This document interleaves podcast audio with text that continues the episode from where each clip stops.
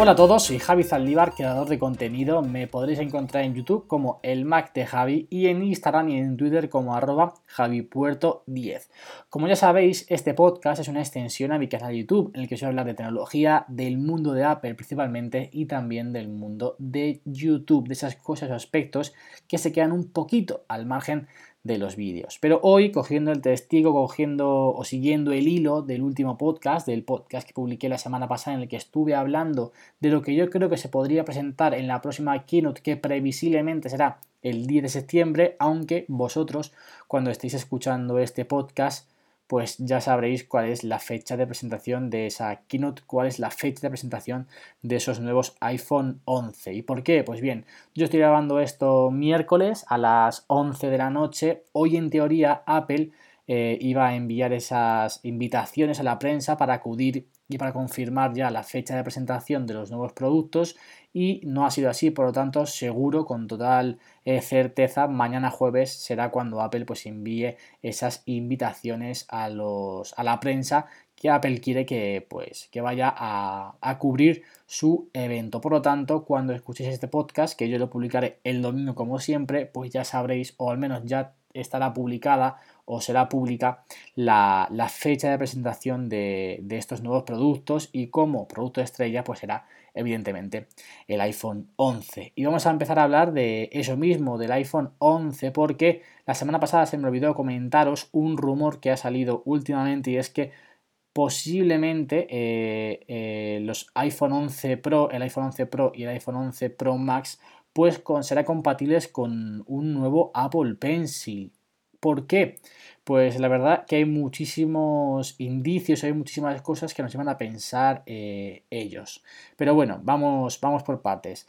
Dudas, dudas sobre si llegará o no en el 10 de septiembre con estos iPhone el Apple Pencil. ¿Por qué hay dudas? Pues porque realmente no se ha filtrado nada, no se ha filtrado apenas nada hasta esta última semana y una funcionalidad tan, tan diferencial o tan potente, por así decirlo, que Apple puede incluir o no en estos nuevos iPhone, pues es raro, la verdad, que no, que no se haya filtrado antes, pero también tiene su motivo, porque al fin y al cabo, si Apple lanza un iPhone 11 Pro y un iPhone 11 Pro Max compatibles con Apple Pencil, va a ser una funcionalidad que va a ser exclusiva de esos iPhone. Por lo tanto, el código, el software que van a llevar esos iPhone no lo, no hemos podido ver. Al fin y al cabo, nosotros con las betas lo que hacemos es descargar una eh, versión de un software para ese dispositivo. Por lo tanto, aquellos aquellas novedades, aquellas funcionalidades extras que quiera otorgar Apple a través de software para los nuevos productos, no las vamos a saber nunca.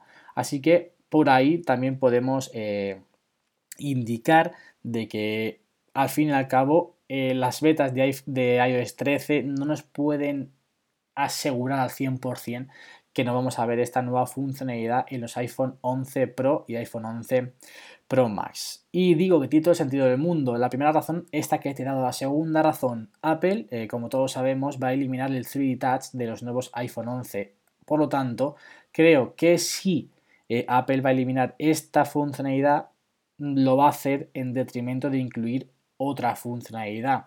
Parecía, o todos hace unos meses, pues nos inclinábamos a que iba a quitar el 3D Touch para poner el Touch ID en la pantalla. No hemos tenido ninguna filtración, no hemos tenido ningún rumor de que esto vaya a ser así en estos próximos iPhone. Por lo tanto, si no van a incluir el Touch ID en, toda la pantalla, es una tontería quitar una funcionalidad para no meter otra. Por lo tanto, aquí sí que, sí que cabría esa posible inclusión de eh, una capa en la pantalla para que sea compatible con el Apple Pencil. Porque es que si no, no tiene ningún sentido que Apple quite una tecnología para no incluir nada más.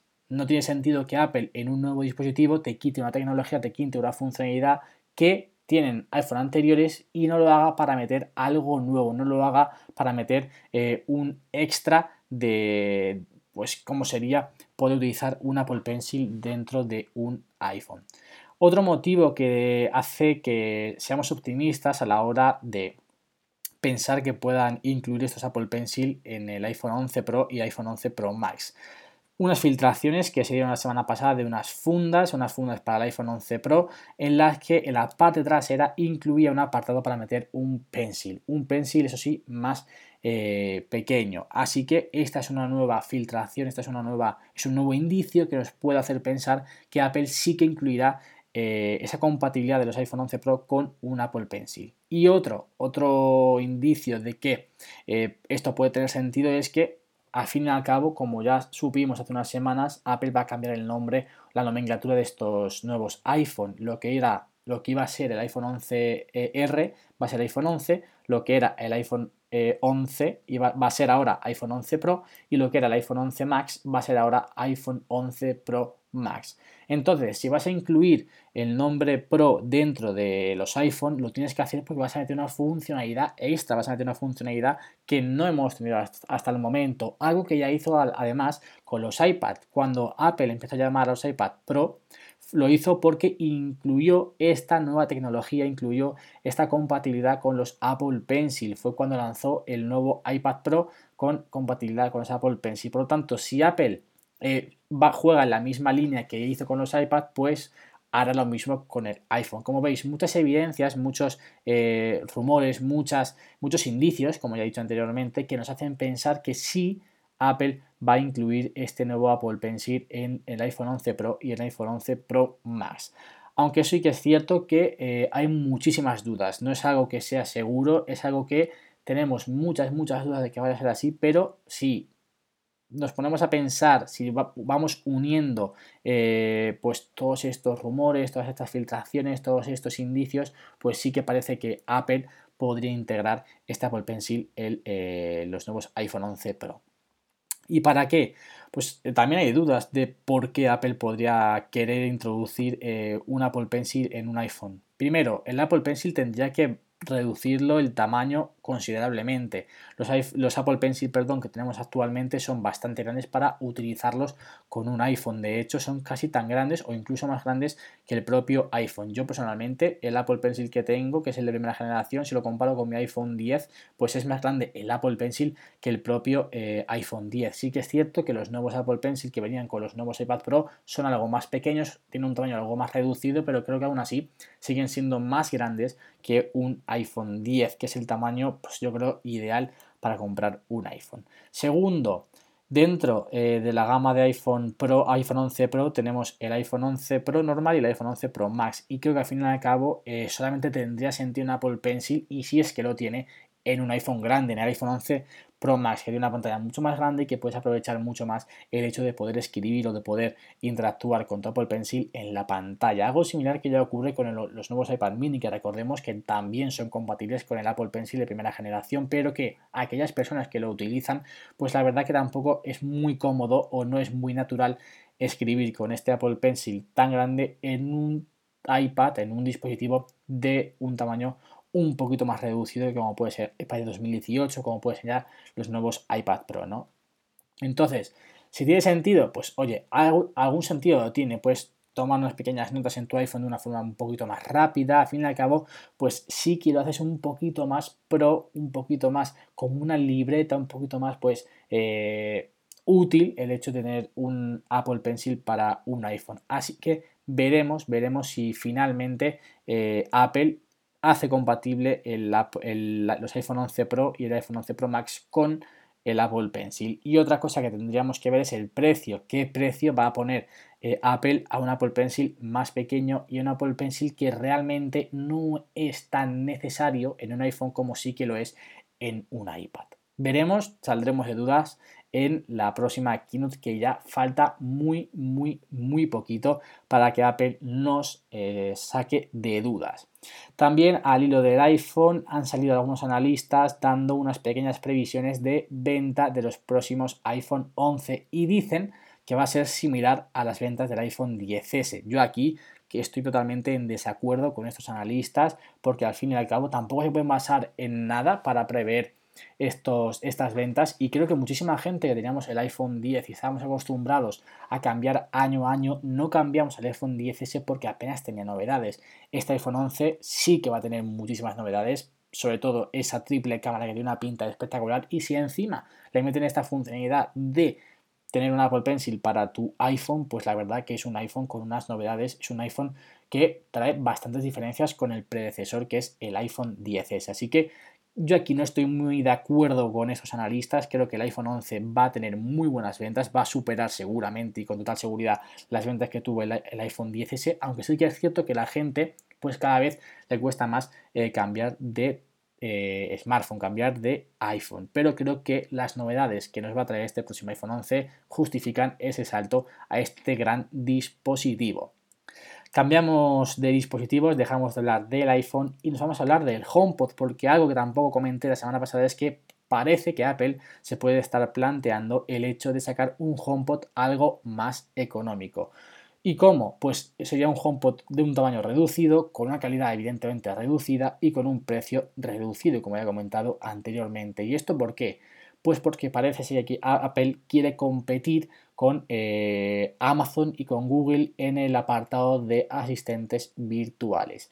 Recordemos que Amazon tiene una gran variedad, al igual que Google, de asistentes virtuales que los mezclan con eh, un altavoz y que el rango de precios es bastante amplio. De hecho, tiene productos desde eh, los 50 euros en el caso de Amazon hasta los 150 euros y en el caso de Google parte desde los 50 euros hasta los 109 euros. Como vemos, son precios mucho más económicos que el HomePod, pero que Apple pues parece que quiere meterse en ese mercado y lo hará con un HomePod algo más pequeño y al fin y al cabo si el precio se ve reducido pues todas las prestaciones también se verán reducidas. Pero aquí yo abro un debate y es el debate que siempre tengo con la gente que dice que eh, el HomePod se queda atrás en cuanto a un asistente con respecto a los de Amazon y a los de Google. Y sí, es cierto, en cuanto a asistentes son mucho mejor eh, los asistentes de Amazon o los, asistentes de Google, pero es que creo que Apple no te vende el, HomePod como un asistente, te lo vende como un altavoz que realmente es infinitamente superior como altavoz a los Amazon Echo o a los Google Home porque la calidad de sonido que te ofrece el HomePod es espectacular. Siempre digo que si tienes todo el ecosistema de Apple, el altavoz perfecto para ti es el HomePod. La calidad del audio es impresionante. La facilidad para poder poner música simplemente con un comando y no teniendo que depender de ningún dispositivo externo para reproducir esa música es bestial. Y creo que es que Apple no... Este HomePod que tenemos actualmente no entra en la misma categoría de producto que puede entrar un Amazon Echo o un Google Home por lo que he dicho. Amazon y Google se centran muchísimo más en un asistente y Apple se centra muchísimo más en ser un altavoz de altísima calidad. Pero como sí que hemos escuchado, sí que hemos podido eh, leer en algunos medios que han saltado algunos rumores que Apple parece que está trabajando en un sistema operativo para Siri, Siri OS. Es el motivo por el que parece que en los últimos años pues no estamos viendo apenas novedades con nuestro asistente de nuestros teléfonos o nuestros asistentes que tenemos en el iPad o en el Mac, porque Apple lo ha dejado un poquito de lado, va a ir metiendo pues pequeñas novedades muy muy pequeñas que van a seguir eh, haciendo que Siri esté a años luz de lo que te ofrecen otros, otros eh, asistentes como Alexa o como eh, asistente de Google y por ello está trabajando a la vez en un sistema operativo, en un Siri OS que haga pum, que lo rompa cuando salga y que de verdad pues supere a los eh, asistentes que ahora mismo están por encima de ella como son los de Amazon y los de Google. Así que veremos cómo se va moviendo Apple en este sentido. Veremos también cuándo vemos este HomePod eh, económico, si es ahora en la keynote de septiembre o si por el contrario todo parece indicar que saldrá a la misma vez que lo hará que lo harán, perdón, los nuevos AirPods a principios de 2020. Yo creo que Apple lo está haciendo bastante bastante bien con el HomePod, es un producto espectacular y oye, para aquellas personas que quieran tenerlo pero no quieren gastarse tanto dinero en un HomePod, creo que está bastante bien que Apple haga una versión un poquito más reducida, con un tamaño más reducido, una calidad más reducida y con un precio evidentemente mucho más reducido para que aquellos pues, que quieran tener ese HomePod, ese mini HomePod, pues puedan eh, optar a él. Vamos por último a seguir hablando de las betas, porque es que Apple nos ha sorprendido a todos esta semana porque eh, creo que fue ayer o ayer mismo, ayer martes, cuando todos esperábamos eh, que si lanzara una beta, lanzara una beta de iOS 13, pues no, lanzó la beta de iOS 13.1. 1, una beta que siempre suele lanzar Apple el día que saca la versión oficial de iOS 13. el, año pasado lo vimos, sacó eh, iOS 12 de forma oficial, de forma pública, y el mismo día lanzó la beta, la primera beta, la beta 1 de iOS 12.1. Pero sin embargo, cuando estamos ahora mismo en la beta 13 de desarrolladores de iOS 13, perdón, cuando estamos en la beta 8 de desarrolladores de iOS 13, Apple lanza también de forma paralela la beta 1 de iOS 13.1. ¿Y por qué? Pues bien, tiene un sentido bastante claro y es que Apple quería meter dentro de iOS 13, dentro de la, versión, de la primera versión de iOS 13, una librería binaria para la realidad aumentada. Sin embargo, no la tiene del todo pulida y como no quiere meter algo que no esté bien hecho en el primer sistema operativo de iOS 13, en la primera versión, perdón, pues lo que ha hecho es lanzar la beta de iOS 13.1 para ir mejorando esta librería binaria para la realidad aumentada y de esta manera en iOS 13.1 tenerla bien pulida y que funcione a las mil maravillas. Muy por encima y muy rápido, pocas o, visibles novedades que hemos podido ver en esta beta de iOS 13.1. Primero, vuelven los automatismos en la aplicación de, eh, perdón, vuelven las automatizaciones en la versión, en la aplicación de atajos, esas, eh, esos atajos que Apple te podía ofrecer de forma automática, pues eh, muy simples, con acciones que todos hacemos diariamente que, oye, pues algunos de ellos sí que pueden servir bastante en ciertos momentos. También ha introducido fondos dinámicos rediseñados y para todos los dispositivos. Hasta el momento solamente pueden disfrutar de esos fondos dinámicos los que tenemos un iPhone 10 o iPhone superiores, es decir, iPhone 10, iPhone 10R, iPhone 10S y iPhone, iPhone 10S Max, pero ahora con esta nueva versión, con iOS 13.1, lo, podrán también disfrutar todos aquellos que tengan un iPhone inferior al iPhone 10. También han cambiado los iconos de en el volumen, es decir, cuando tú tienes tus, por ejemplo, los AirPods conectados a tu iPhone y subes el volumen, en el mismo eh, apartado de que estás subiendo el volumen, pues te van a aparecer un iconito de los AirPods para indicarte que estás subiendo el volumen de los AirPods. Al igual que con el HomePod, al igual que con los Beats, al fin y al cabo nos va a dar un poquito más de información y hoy es un poquito más vistoso y un poquito más bonito. Te da una pequeña diferenciación. También en general hemos visto que eh, ha introducido un nuevo apartado para instalar fuentes de texto. Veremos esto en próximas versiones. Y por último, nuevos iconos también en AirDrop. Cuando tú vas a pasar por AirDrop algún archivo, una fotografía, lo que sea, a partir de ahora, a partir de iOS 13.1, pues te saldrá el icono del dispositivo. Por ejemplo, si yo paso de mi iPhone a mi Mac, me va a aparecer un dibujito de un Mac. Si lo paso al iPad, pues me va a aparecer un dibujito de un iPad. De esta manera vamos a poder diferenciar mucho mejor a qué dispositivo le mandamos los archivos a través de AirDrop. Y bueno, esto es todo lo que quería contarte esta semana. Como siempre, vamos a acabar hablando del vídeo que he subido esta semana a mi canal. Y ha sido una pequeña reflexión muy rápida de algo que me ha pasado esta semana. Y es que un chaval, como sabéis, yo tengo varios canales. Tengo mi canal del Mac de Javi, en el que hablo de tecnología, tengo nuestro fútbol, el canal nuevo que he abierto para hablar de fútbol, y tengo también Basket Warriors, un canal en el que hablo única y exclusivamente de Athletic Club de Bilbao, mi equipo de fútbol. Pues un chaval vino desde Basque Warriors a mi cuenta personal y pues se enzarzó conmigo, me empezó a insultar, me empezó a llamar eh, tonto diferentes adjetivos y bueno, eh, tampoco me he tomado mal, al fin y al cabo pues es era un chaval de edad pequeña, pero he hecho una pequeña reflexión de cómo las redes sociales están sirviendo también para que aquellas personas maleducadas eh, sean capaces de faltar al respeto a través de una cuenta, a través de internet y sin darle la cara, ¿no? Así que una pequeña reflexión muy rápida de lo que está sucediendo últimamente en Twitter, en Instagram, al fin y al cabo es con este mundo de las redes sociales que nos aportan cosas muy muy muy positivas pero también pues tienen esas cosas negativas de las que hablo en el vídeo de esta semana. Nada más, gracias por escucharme una semana más, gracias por estar al otro lado y si te gusta todo este contenido, estos podcasts, pues la mejor forma de hacerlo sabes con una buena reseña en Apple Podcast. Yo no me enrollo más, nos escuchamos la semana que viene con más y mejor. Adiós.